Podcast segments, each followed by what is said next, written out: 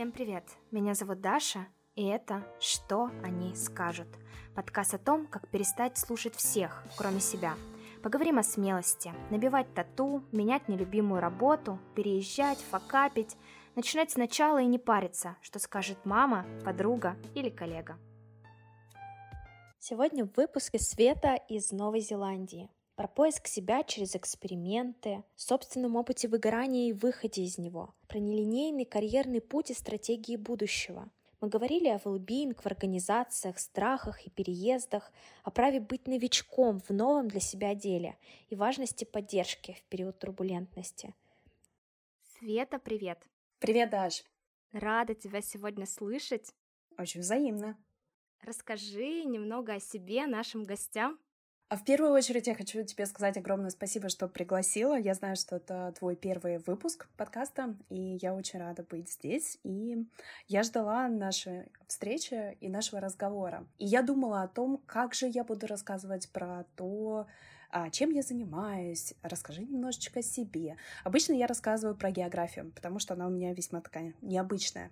Родилась на юге России в Ставропольском крае, потом росла в Архангельске до 18 лет. Как только мне исполнилось 18, я села на поезд в Плацкарт и уехала в город Сочи. В Архангельске мне было очень холодно. А, и потом после того, как я переехала в Сочи, я поступила в университет, собралась переехала в Лондон, где я провела свой первый год в Лондоне, а, работала няней, учила английский язык. И сейчас я живу а, в Новой Зеландии, а, год назад я перебралась сюда. То есть география такая получается очень обширная. Когда меня спрашивают, Света, ты откуда? Мне очень сложно ответить на этот вопрос, потому что часто я называю Сочи своим домом. Потом я, будучи в Новой Зеландии, говорю, что я из Лондона, ибо я там прожила около 10 лет. Чем я занимаюсь? Я работаю в сфере бизнес-психологии, в направлении психического ментального здоровья и благополучия на рабочих местах. И параллельно у меня есть частная практика. Я работаю в коучинговом формате с русскоязычными экспатами, кто переехал в другие страны и меняет карьеру. Либо начинает свое дело, свой бизнес, а, либо меняет работу. Я помогаю людям адаптироваться в новой культурной среде а с точки зрения профессионального развития, перепридумать себя. Это очень модное такое слово, но на самом деле мы часто, когда переезжаем, почему-то думаем, что вот то прошлое стирается или не имеет веса. И я помогаю людям а, вот про это вспомнить вернуть эту ценность а, предыдущего опыта, и при этом определить тот небольшой гап, да, что нужно сделать для того, чтобы тебя здесь увидели, услышали? Это часто про образование на самом деле в новой стране. Круто. Спасибо большое, Света. Сейчас, наверное, хочется поговорить вообще про твой карьерный путь. Когда я знакомилась с твоей страничкой Инстаграм, мне показалось, что он полон неожиданных поворотов, перепридумывания себя. И думаю, многие, кто не решился на эти перемены, сможет вдохновиться. Расскажи, пожалуйста, об этом, как все началось. Как, как все началось, мы уже знаем, но как это продолжилось?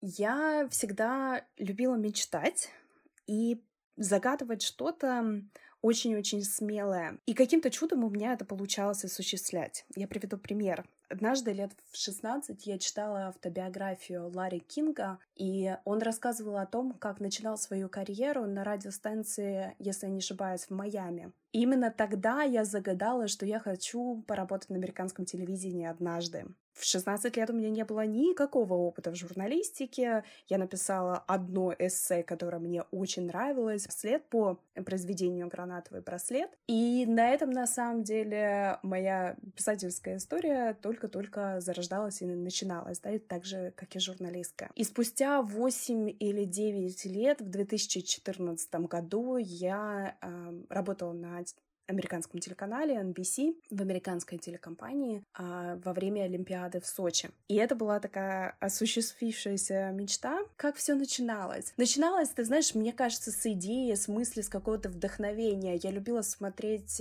фильмы про девушек-карьеристок, которые работают в журналистике, либо которые путешествуют по работе очень часто. И меня это очень сильно вдохновляло. То есть у меня с самого детства был такой внутренний зов а, на найти себя профессионально, развиваться, пробовать новое. И я знала, что классический путь развития карьеры не совсем для меня. Я очень рано начала работать, лет в 13, наверное, в городе Сочи, куда я приезжала каждое лето к сестре. А я работала на промо-акциях. И это мне позволило в короткие сроки заработать довольно-таки приличные деньги. В то время это было, я помню, 14 или 16 тысяч рублей я заработала, познакомилась с огромным количеством классных людей, и с некоторыми из них мы до сих пор на связи. И последующие несколько лет я работала в офисе, я наблюдала атмосферу в офисе. Там было классно, там была очень хорошая телекоммуникационная компания, и я подрабатывала там летом на part-time, да, частичная занятость. Я понимала, что расписание с 9 до 5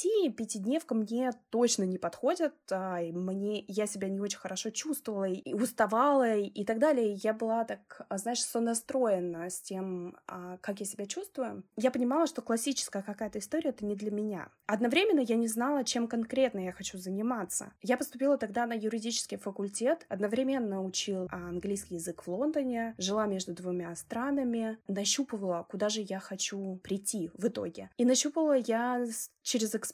Я шла туда, где мне нравится, например, в пиар, журналистику, мне нравилось писать, мне нравилось фотографировать, мне нравилось работать с людьми, мне нравилось организовывать что-то, организовывать концерты. Я работала на музыкальном телевизионном музыкальном проекте, что-то вроде фабрики звезд, только эм, в формате таком небольшом, локальном, сочинском. Так вот, а мой такой подход с 18 лет, э, когда я поступила на заочку, был мне нужно понять через эксперименты, через пробование нового, что мне нравится и что не нравится. И это позволит в итоге выстроить такую картину, когда я знаю, что я вот это хочу, вот это не хочу, вот эту часть я беру в свой набор, в свой портфолио, а вот это я оставляю. И я тогда уже в 18 лет придумала, что в будущем я бы очень хотела поступить в магистратуру за рубежом и, вероятно, в Лондоне, только когда я пойму, чем я действительно хочу заниматься. Так и получилось. Да, немножко такой спойлер. Так и получилось. Я много чем занималась. Я работала в ивентах а, на Формуле 1, ивент-менеджмент. Я работала около четырех лет. Я работала в а, журналистике, пиаре, бродкастинге, большими компаниями международными телевизионными. А дальше я переехала в Лондон окончательно в 2014 году и уже начала выстраивать более такую офисную, понятную какую-то карьеру и параллельно вела проекты разные проекты и ездила на мероприятия. Да, Свет, спасибо большое за интересный рассказ. Если говорить про твои профессии и перепридумывание себя, где в этой части твоей карьеры случилась йога? Я помню, что ты была также йога-тичером. А в 18 лет, 18 или 19 мне было, и моя коллега, когда я работала пиарщиком, она занималась продажами на одном большом новостном портале в Сочи. Она преподавала йогу, и так я первый раз туда пришла. Это было больше 12-13 лет назад, наверное. И потом, когда я заканчивала уже университет, это был 13 год, она меня э, спрашивает. Я случайно встретила э, преподавателя на улице, и я думала, ехать ли мне в Индию тогда. А, и она говорит, ну, зачем же ты поедешь в Индию просто так путешествовать, отучись на йога-тичера. К тому времени я уже занималась, а, наверное, лет пять йогой. Я занималась в Лондоне, я училась так плотно, и это повлияло очень сильно на мою жизнь, на восприятие жизни. И очень много всего нового для меня открылось, и поэтому я подумала, о, какая интересная идея. Если бы она меня не поддержала, может быть, я не поехала учиться на йога-тичера, но так как я находилась в том этапе продолжения экспериментов и продолжение нащупывания того, что мне нравится, вариант поехать и отучиться на йога-тичера позволял мне иметь еще одну опцию, еще какой-то вариант, как я могу зарабатывать деньги и проявляться профессионально. То есть и эта опция у меня есть до сих пор. И я уехала в 2013 году в Индию, сразу после а, завершения университета в Сочи. Я тогда вернулась из Лондона в марте, я помню. И в июне я уехала в Индию. Перед этим я подала документы на работу в NBC. Это как раз 2013 год. И я прошла несколько собеседований, в том числе с продюсерами из Чикаго. И я ждала ответа. Ответ я получила включила именно тогда, когда я прилетела в Индию. Я помню этот момент, я сижу на, в кафе на крыше в деревне Вашишт, и мне приходит имейл о том, что поздравляем, добро пожаловать в нашу команду, а мы начинаем тогда-то, подпишите, пожалуйста, бумажки и отправьте нам а, фотографию вашу. Фотографию сделали мои знакомые, а, будучи в том кафе на фоне белой стены, и, собственно, так я узнала, что да, все, все получается, я действительно буду работать на американском телевидении во время Олимпиады, но это было такое ух ты. И как-то с поездки в Индию еще больше вот этого волшебства в своей жизни и осуществления мечт, оно стало как-то все намного ближе. И показала, что очень многое возможно. Вот, собственно, так началась история с йогой. Я вернулась после Индии и тут же начала преподавать йогу в Сочи. Возвращалась я с нулем денег без ничего. Было съемное жилье какое-то время, и я его уже не снимала, пока была в путешествии. Ну и дальше все развивалось. Подвала йогу, я нашла место и так далее. Столько всего необычного было в твоей карьере, чтобы у слушателей сложилась э, картинка твоего профессионального пути. Перечисли все твои профессии, все твои... Это, можно сказать, такой набор скиллов, но все таки там, где тебе удалось поработать. Ты была пиар-менеджером, журналистом, йога-учителем, вот все-все-все твои проявления.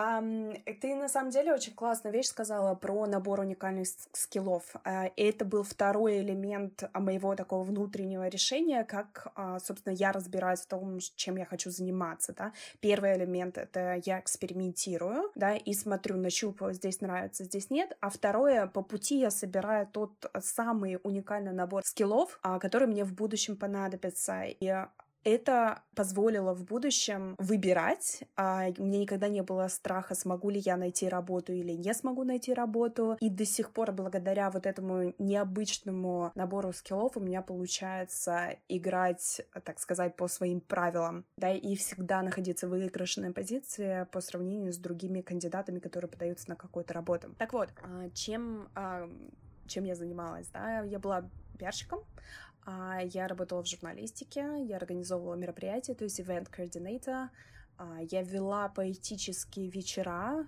а, я сама писала стихи какое-то время, я преподавала йогу, Потом я работала в благотворительной организации ассистентом менеджера, это уже в Лондоне. Я работала с партнерами в технологической компании Booking.com. Я работала рекрутером. Это уже процесс изменения карьеры, когда я поняла, чем я хочу заниматься. А проектно я работала в одном кинолагере, детском кинолагере. Помогали детям, учили детей снимать кино. И после технологической компании был рекрутмент, и после рекрутмента я перешла в организационное развитие и organizational change, да, изменение организации э, в организации, и это уже часть бизнес-психологии. Сейчас я занимаюсь на стыке маркетингом и фасилитацией воркшопов. А, и вот, собственно, когда я говорила про да, такой необычный набор скиллов, а, а, будучи в новой стране сейчас, я единственная компания, куда я подавала документы и куда я хотела попасть. Это вот эта компания, где я сейчас работаю, в команду клинических психологов. У меня при этом бэкграунд организационной психологии. Я занимаюсь и маркетингом, и вот этим своим новым направлением бизнес-психологии. Очень необычно, это точно отличается от какой-то классической карьерной стратегии. Много-много раз ты себя перепридумала. А насколько вообще в твою практику часто приходят с запросом «хочу поменять профессию, страну, э, все что угодно»? Я обычно работаю с теми, кто уже переехал, а, однако есть люди, которые да, планируют переезд. Да, часто, и одно из а, самых частых а, явлений, наверное, люди приходят на этапе выгорания, когда на самом-то деле нужно не при придумывать себя, восстанавливать силы.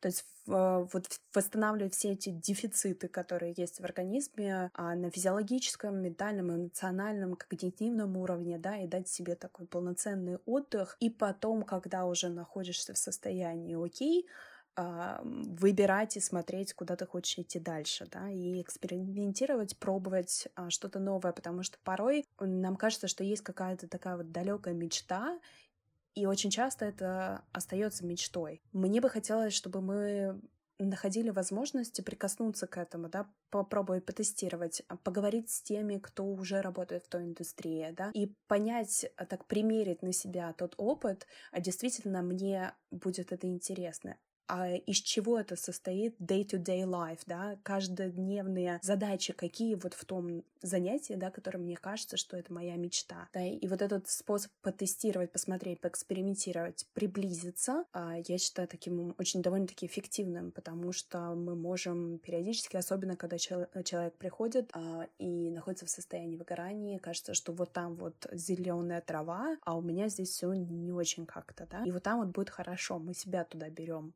да, и поэтому очень важно поэкспериментировать и нащупать, как часто приходят, а, чтобы менять карьеру. Но, наверное, они поэтому ко мне и приходят.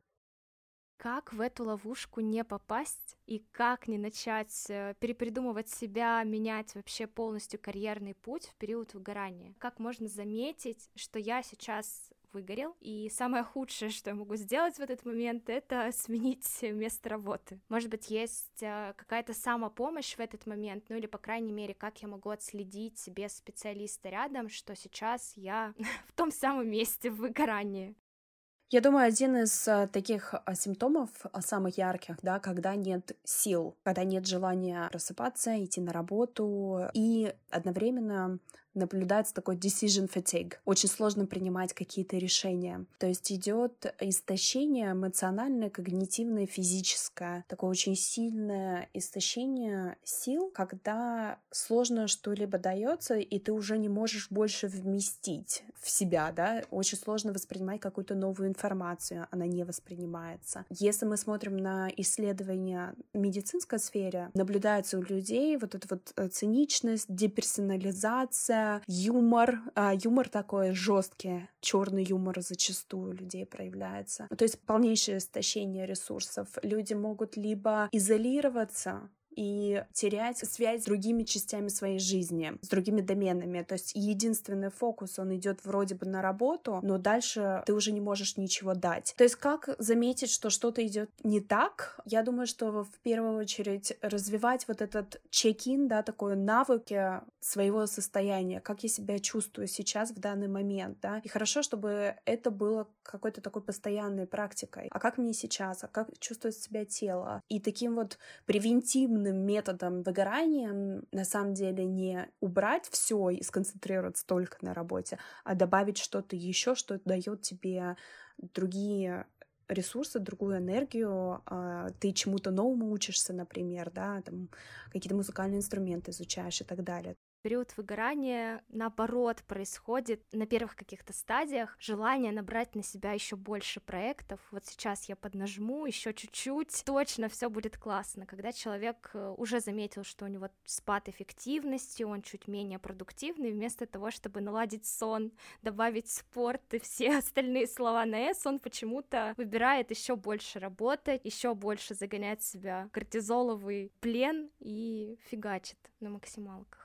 Знаешь, здесь еще огромную роль играет наши ожидания от себя и, наверное, огромную роль играет перфекционизм, да, если он присутствует в человеке, и есть стремление к какому-то некому такому идеалу больше, лучше и прочее, то это тоже добавляет, во-первых, стресса, во-вторых, ну так как-то приближает нас в сторону того истощения, когда недостаточно, да, и каждый раз недостаточно. И так как я пережила сама выгорание, не все то, что мы называем выгоранием, выгоранием является, да. Поделись своим опытом выгорания а это был 2017 год. К тому времени я работала в а, компании Booking.com. Это была работа по сменам, но Сметы были комфортны, на самом деле, для меня в тот момент. Я не очень рано начинала, но при этом было огромное количество общения с людьми. И будучи э, склонной таким, знаешь, более интровертному э, образу жизни, на самом деле, да, так по природе, но я об этом тогда не, не знала, и я еще как-то так не распознавала. Мне казалось, что я могу очень много работать с людьми, мне не нужно восстанавливаться, у меня есть вот это вот огромное количество энергии. А у нас в офисе было 600-800 человек, то есть он постоянно рос, и это постоянное общение внутри компании и с нашими партнерами извне. И для меня это было настолько не просто, во-первых, находясь а, внутри международной большой компании, получая вот этот опыт первый раз, а второе, а, я тогда находилась а, на этапе принятия решения о разводе с моим бывшим супругом, и я поступила в университет. Параллельно у меня в этом же году, в конце года, в ноябре, должен был быть йога-ретрит в Индии. Это отдельный проект, который не касается моей работы основной, которым я очень горю, на самом деле. Я хотела поехать в Индию. Все получилось, я туда съездила. И параллельно на основной офисной работе на Canary Wharf, да, который такой большой финансовый центр в Лондоне с высотками, когда ты думаешь про Лондон, а, возможно, привлека... ну, вспоминаешь вот это про бизнес Лондон такой, да, вот этот район приходит на ум. Я еще работала на ивентах.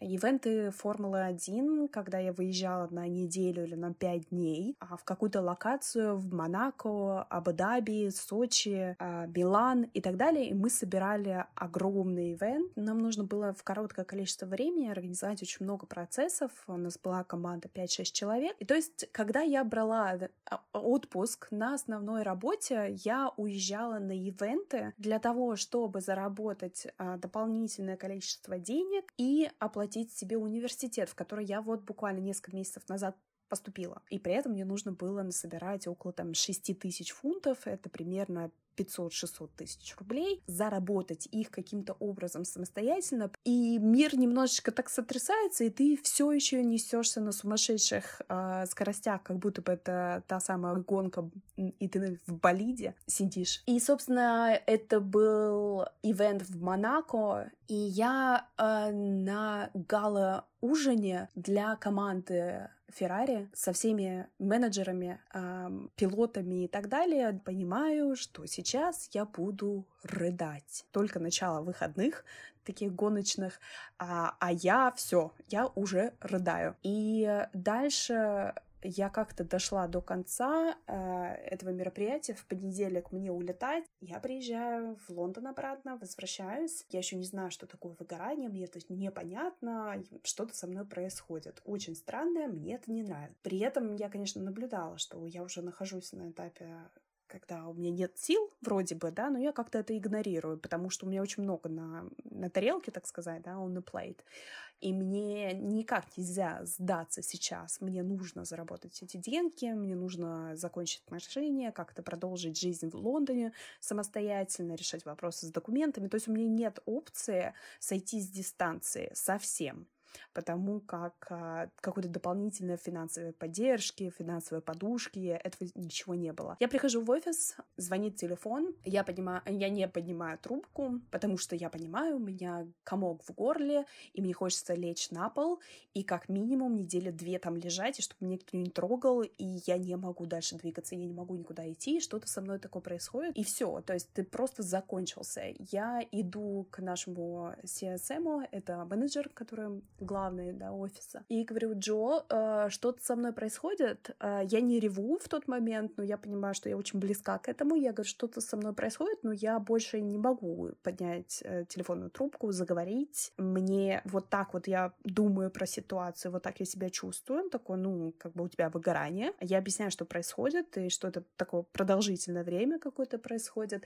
Он говорит, у тебя выгорание, давай-ка, девочка моя, собирайся на leave, на в отпуск, да, по выгоранию. Я выхожу из офиса, Canary Wharf, Темза. Я дохожу до станции метро и понимаю, что у меня даже нет сил, чтобы войти в, в станцию метро. Я ложусь а, буквально между там, два входа в метро, с одной стороны, с другой, а сверху парк небольшой. Я ложусь туда на землю, я понимаю, что я просто не могу двигаться. Я пролежала, наверное, там около часа. И тогда я принимаю решение, мне нужно поговорить с психологом, и да, и тогда началась моя терапия. То есть э, один из э, факторов да, по восстановлению, да, который помогает восстановиться и вообще понять, куда сливаются силы, куда уходят все ресурсы.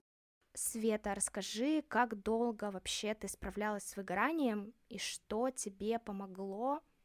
Про терапию мы уже сказали, что кроме терапии спасло тебя есть ли какие-то дефициты, потому что если мы находимся в состоянии стресса большое количество времени, у нас меняется да, состав крови, выделяется слишком много гормона э, кортизола и других стресс гормонов, да, и так далее, проверить, что происходит на физиологическом уровне, поговорить с доктором и, вероятно, начать восстанавливать вот эти дефициты. Для меня это был а, ферритин, например, да, э, железо, там, магний и так далее, который вымывается во время стресса и на самом деле помогает нашей нервной системе лучше справляться со всем этим. То есть я думаю, что вот этот вот блок вместе с терапией, с психологом, да, можно искать как, ну, да, и можно вспоминать про все травматические истории и так далее, но если у тебя в организме что-то происходит а, на физиологическом уровне, на биологическом уровне, то вот это вот важно восстанов... начинать восстанавливать, потому что уже будет по-другому нервная система реагировать, да, может быть, а, а за счет работы с мышлением, с эмоциями, с осознанностью на собой ты эм, начинаешь менять реакции, и в том числе, когда мы эм, восстанавливаемся от выгорания, добавлять в ежедневную рутину микроперерывы, вечернее восстановление, а, восстановление по выходным, а, запланированные какие-то длительные holidays, да, отпуск какой-то более длительный и так далее. То есть начинать менять рутину, то, как мы живем. И еще очень важно все-таки определить, какой же куда сливается огромное количество силы и энергии, да. Возможно, там какая-то сфера, где нужно принять решение. В моем случае это было, да, принять решение о завершении этих отношений. Три основных пункта подытожим. Первое э, — такой чекап физического здоровья, чекап ментального здоровья, ну и определить, куда же все таки сливается ресурс, чтобы прекратить поток и восстановиться. Да, и поведение. Вот то, что мы делаем на самом деле каждый день, оно либо помогает, поддерживает нас, либо наоборот. И, кстати говоря, я забыла про это сказать. Для меня первое, что я сделала до того, как я пошла к психологу, я начала восстанавливать свой сон, потому что сон сбивается очень сильно когда ты находишься да, в состоянии истощения, и за счет этого нервная система не восстанавливается, и ресурсы и силы не восстанавливаются. То есть первое, что я начала делать, я обратила внимание на свой сон и начала его восстанавливать. И с тех пор я сплю 8 часов до сих пор, и это было самое эффективное, что я могла сделать в тот момент. Тоже про базу, все физическое восстановиться, и железо, и сон, и питание, все, что можно на это обратить внимание. Я также замечаю из истории друзей, что с любыми изменениями карьеры, личной жизни, переездами в другие страны рядом всегда идет уязвимость. И вот в этот период турбулентности нас особенно легко задеть словами, нам особенно важна поддержка, ты уже про это тоже сказала. Встречалась ли ты с этим? И самый важный вопрос, как вот в этот период не откатиться назад и продолжить идти? А, про уязвимость. Первое, я тогда не понимала и не воспринимала эту уязвимость, и я не осознавала, что она у меня есть. Но при этом я это ощутила а, на своей шкуре, так сказать, когда я приняла решение, что я ухожу с основной работы и двигаюсь в сторону изменения карьеры, да. Лично мне очень помог коучинг восстановиться, а, и начинать, начать перепродумывать себя. То есть я видела, что это очень-очень эффективно для меня. И я взяла такую паузу в работе в офисе, в Лондоне тогда около восьми месяцев и сконцентрировалась на развитии своей коучинговой практики. И в тот момент я только начинала а, изучать коучинг, то есть один момент это мы изучали во время магистратуры по бизнес-психологии, да, а второе, вот более практические такие навыки я изучала через онлайн-курсы, книжки и так далее, да. И я заявила в Инстаграме о том, что вот сейчас я беру 5-6 человек бесплатно, мне нужно для практики. И один из а, важных факторов для меня было тогда определить, действительно ли мне понравится работать один на один, действительно ли я смогу принести ценность, будет ли это ценно, да, другому другому человеку, подойдет ли мне формат. И тогда, потому как я чувствовала, что перемены уже происходят, у меня было, была какая-то так, задор такой был, знаешь, а, предвкушение. И я писала посты о том, что вот сейчас я начинаю заниматься коучинговой практикой, и у меня была эм, подруга, которая работала в этой сфере, а, в сфере организационной психологии в России непосредственно. И она отправила мне аудиосообщение, что-то, а, что я помню из этого сообщения сейчас. Это было что-то про шарлатанство и про стандарты, которые существуют в сфере, и то, что я сейчас делаю, этим стандартам почему-то не соответствует. Это был очень неожиданный способ коммуникации, учитывая то, что мы никогда не говорили про работу, а никогда не говорили о том, что мне действительно очень важно карьерное развитие, о том, что сейчас для меня происходит, это не просто какое-то инфантильное решение а заработать кучу денег, это я живу этим, я люблю это, я приняла решение развиваться в этом направлении и менять карьеру. То есть я занимаюсь этим осознанно, при этом э, я делаю только первые шаги. И в тот момент э, это было настолько шокирующим явлением для меня, вот эта вот коммуникация, я помню, как у меня задрожали руки, как у меня... Эм, я просто потерялась. И когда говорят сейчас про травму на работе, знаешь, как вот профессиональную травму, наверное, это было что-то вот в этом роде, потому что и так поддержки было очень мало. А что может помочь?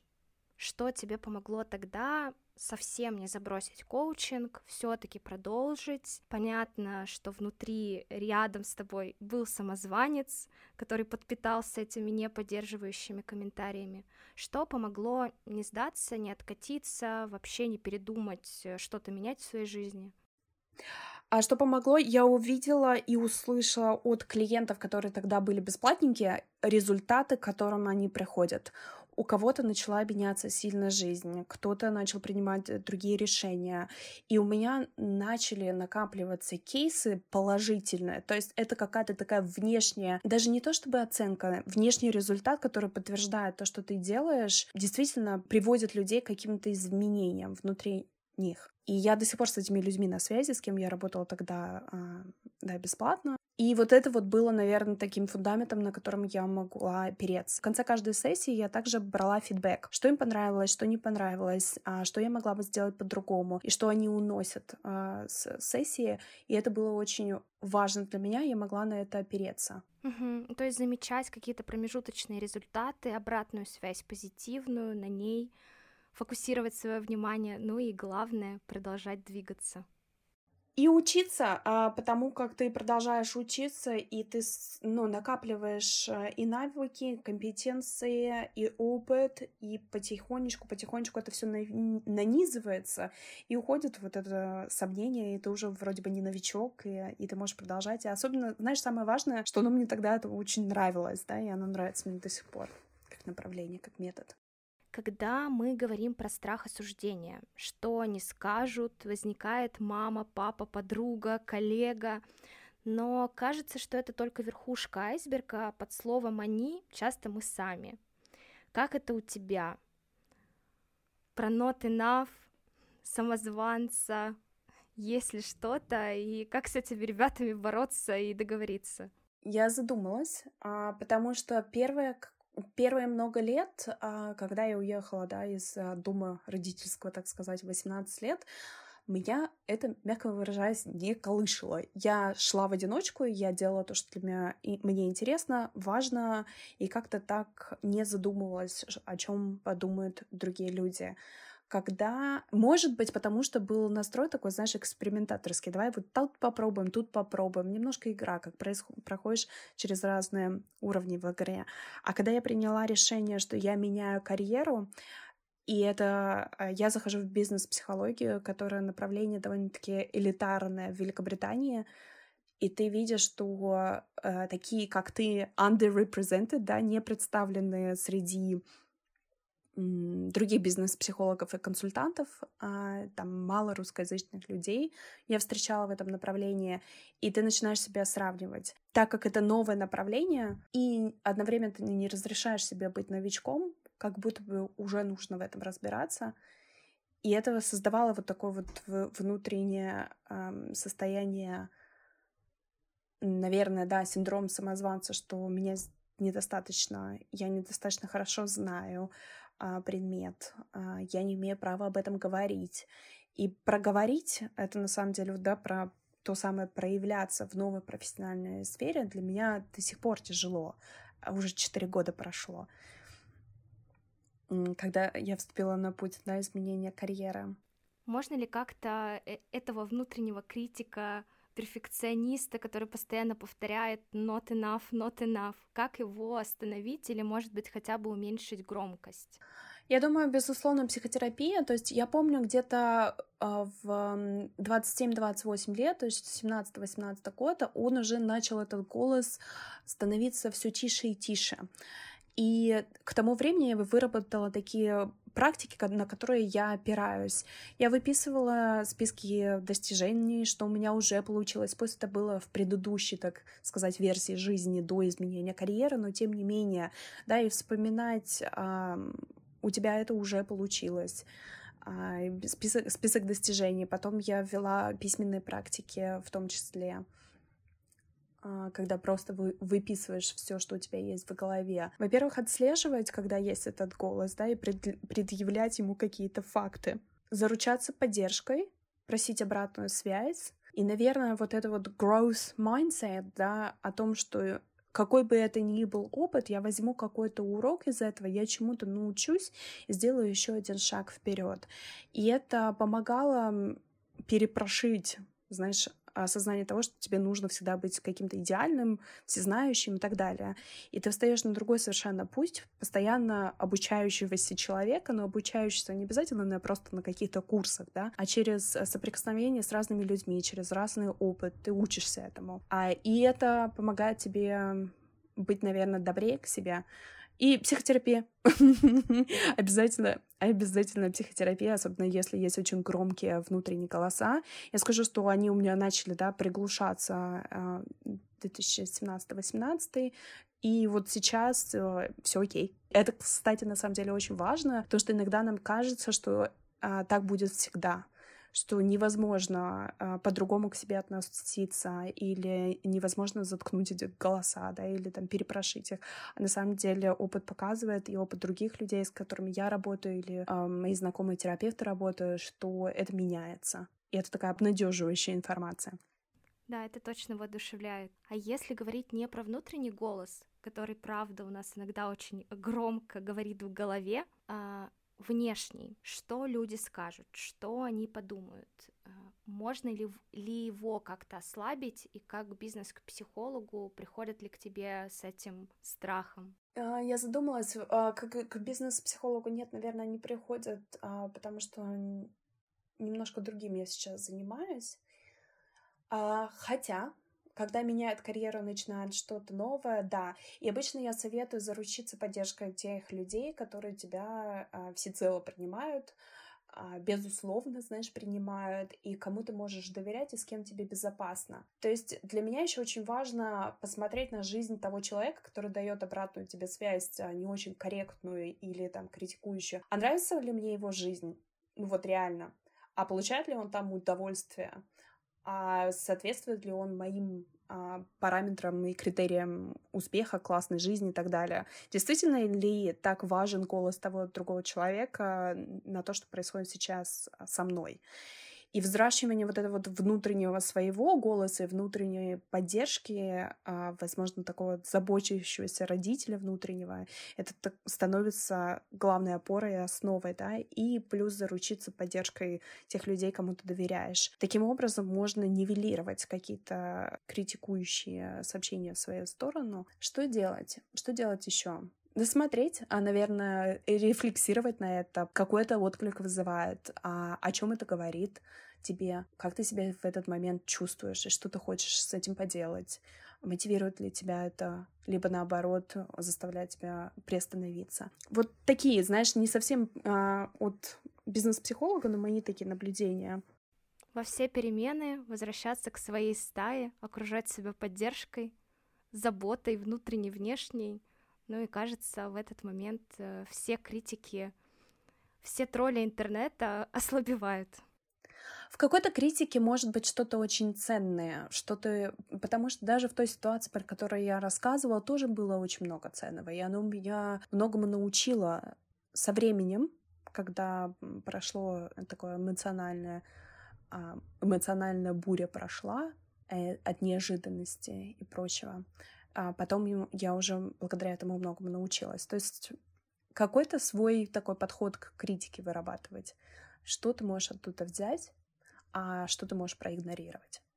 Well-being особенно стал разрастаться в России в период пандемии, и это такой тренд смены соковыжимательных компаний на поддерживающие. Но я замечаю, что несмотря на инфраструктуру, йога в офисе, психологи, смузи, корпоративная культура меняется не всегда и как это реализовано в Новой Зеландии, как много трудоголиков среди твоего окружения? Угу, здесь несколько вопросов.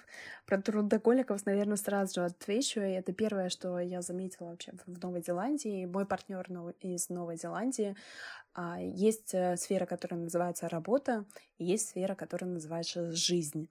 И жизнь как-то выходит а, с большим отрывом на первое место, и работа, а, она просто работа. И в окружении людей, вот вчера я была на вечеринке домашней, там было около 15 человек, а, и никто не обсуждал работу, достижения, успехи, кто чем занимается. Это не был первый вопрос, это не был третий или пятый вопрос, чем ты занимаешься я, наверное, только с одним человеком поговорила о том, чем он занимается, и он учитель в школе. И это на самом деле очень интересно, потому что здесь другое, а, другое качество жизни, другой уровень жизни и другой темп.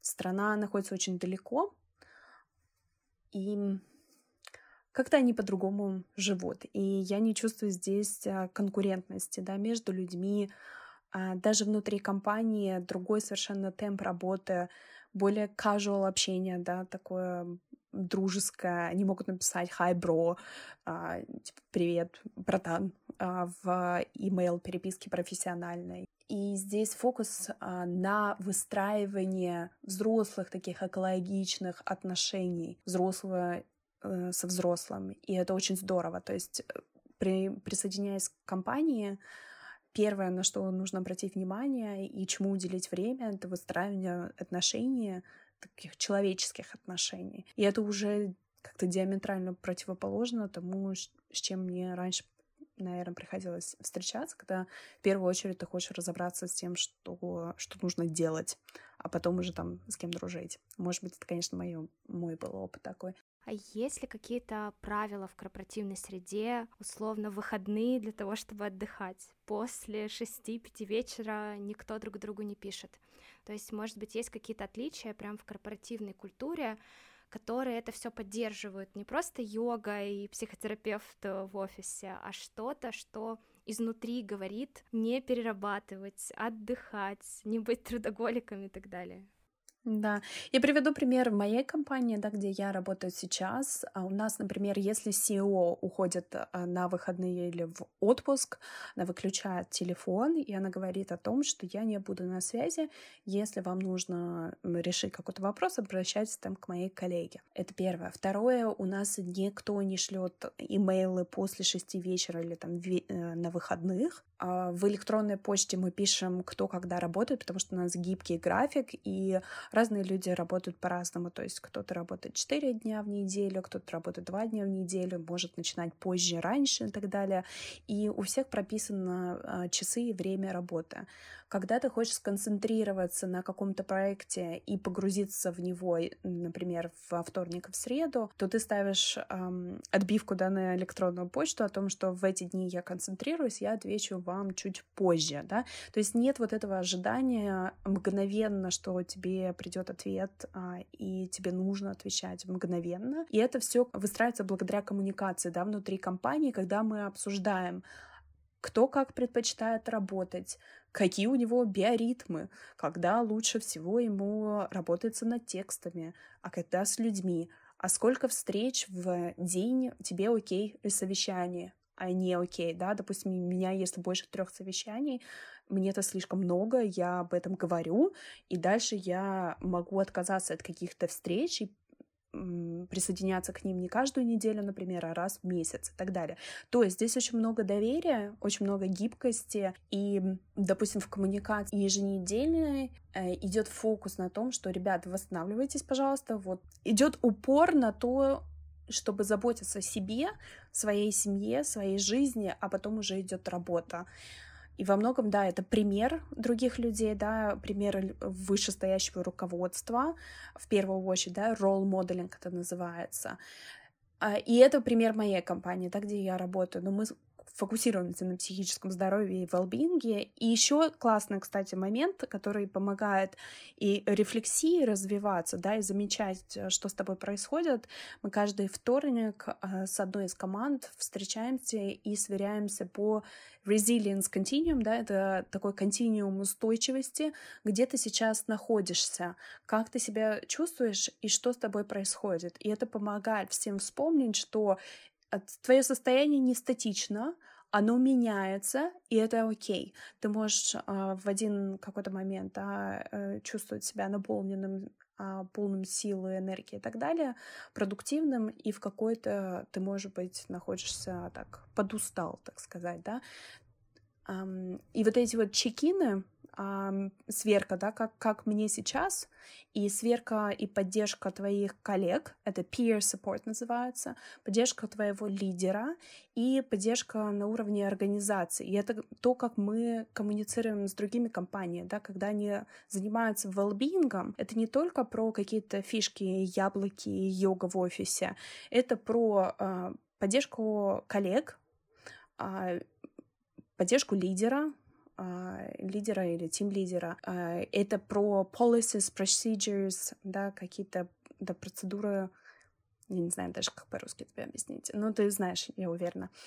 Um, да, и что происходит на уровне организации. И четвертый элемент, что происходит на уровне человека. Какие навыки, какой skillbox такой нужен для того, чтобы человек сам мог справляться с разными challenges, которые жизнь подкидывает, и uh, с разным объемом работы и так далее. То есть, да, такой четырех uh, уровневая поддержка well-being и благополучия на рабочих местах. Света, как ты думаешь, за какой карьерной стратегией будущее?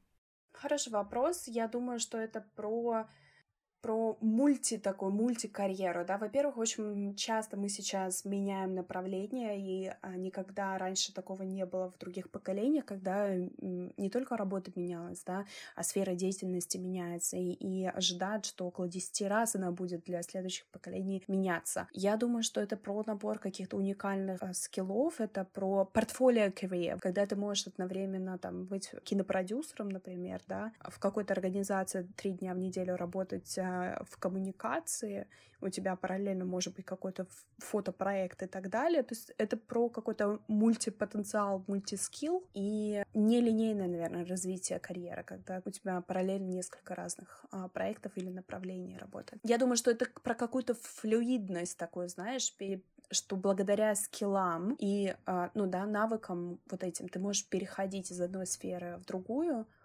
а, просто добирая того, что, что требуется донабрать. Это как раз тему мифов, когда нам кажется, что если мы начинаем с нуля, то у нас ничего до этого нет. У нас в любом случае есть какой-то набор и софтов, и hard ов, и skill box, э, как ты уже упомянула, который нам помогает начинать, стартовать уже с какой-то точки, точно не с нулевой. Угу. Угу. Да, часто такое бывает в моей практике, в том числе, когда люди меняют карьеру за границей, они отучились на какую-нибудь а, кибернетику, киберсекьюрити, например, да, а занимались а, тоже IT, но чем-то немножечко другим, или перешли в сферу behavior, а, поведенческая наука, да, куда-то, а до этого занимались маркетингом, например. И кажется, как будто бы ты находишься в таком какой-то новой плоскости, в какой-то новой вселенной и в точке ноль. А на самом деле, когда ты начинаешь возвращать вот это вот прошлое э, и прошлый опыт накопленный, вспоминать про свои скиллы и думать, на самом деле, как ты можешь здесь их применить. И самое главное, понимать, какую ценность добавленную ты можешь дать компании, в которую ты устраиваешься, благодаря тому, что у тебя есть вот эти скиллы. Потому как, э, ну, например, в Великобритании очень часто, если у тебя нет конкретного профильного опыта в этом направлении, на которое ты подаешься, они могут тебя не, нач... ну, не рассматривать. Хорошо, если ты имеешь небольшой опыт, а потом, благодаря такому определенному профессиональному сторителлингу, да, ты показываешь, что вот мой предыдущий опыт очень ценен. И вот таким и таким образом я добавлю вам да, ценности в компанию благодаря тому, что у меня есть вот этот другой опыт. И это про такое, наверное, э, а, видение своей а, карьеры как чего-то цельного, с одной стороны, и как такой континуум, да, это продолжающаяся э, линия продолжения, да, и главное вспоминать про это вовремя. Поделись, пожалуйста, своей любимой книгой или фильмом, который поддержит в период турбулентности. Я вспомнила ту книгу, которая мне очень помогла. Она называется «Жизнь как конструктор» Айше Берсел. Там очень много практических упражнений, которые помогают вообще вспомнить, кто ты есть, что тебе нравится, и какие у тебя ценности, и что, а, что для тебя важно в жизни. И именно эта книга изначально помогла мне подсветить, что у меня в жизни не окей. Я ее на несколько месяцев отложила, потом приняла решение, что окей, а, нужно двигаться дальше, и мне нужно вернуться к этой книге, потому что она мне помогла а, что-то как минимум увидеть, что находилось в слепой зоне. И потом, благодаря этим упражнениям, я начала себя вспоминать. Поэтому, да, наверное, жизнь как конструктор, особенно если в жизни что-то не устраивает, не нравится, и непонятно, как двигаться дальше, наверное, вот ее бы я порекомендовала. В тот момент она была мне очень ценной. Спасибо, Света. Спасибо за наше общение. Спасибо тебе огромное за вопросы, за то, что слушала так внимательно. Да, пока-пока. Пока-пока.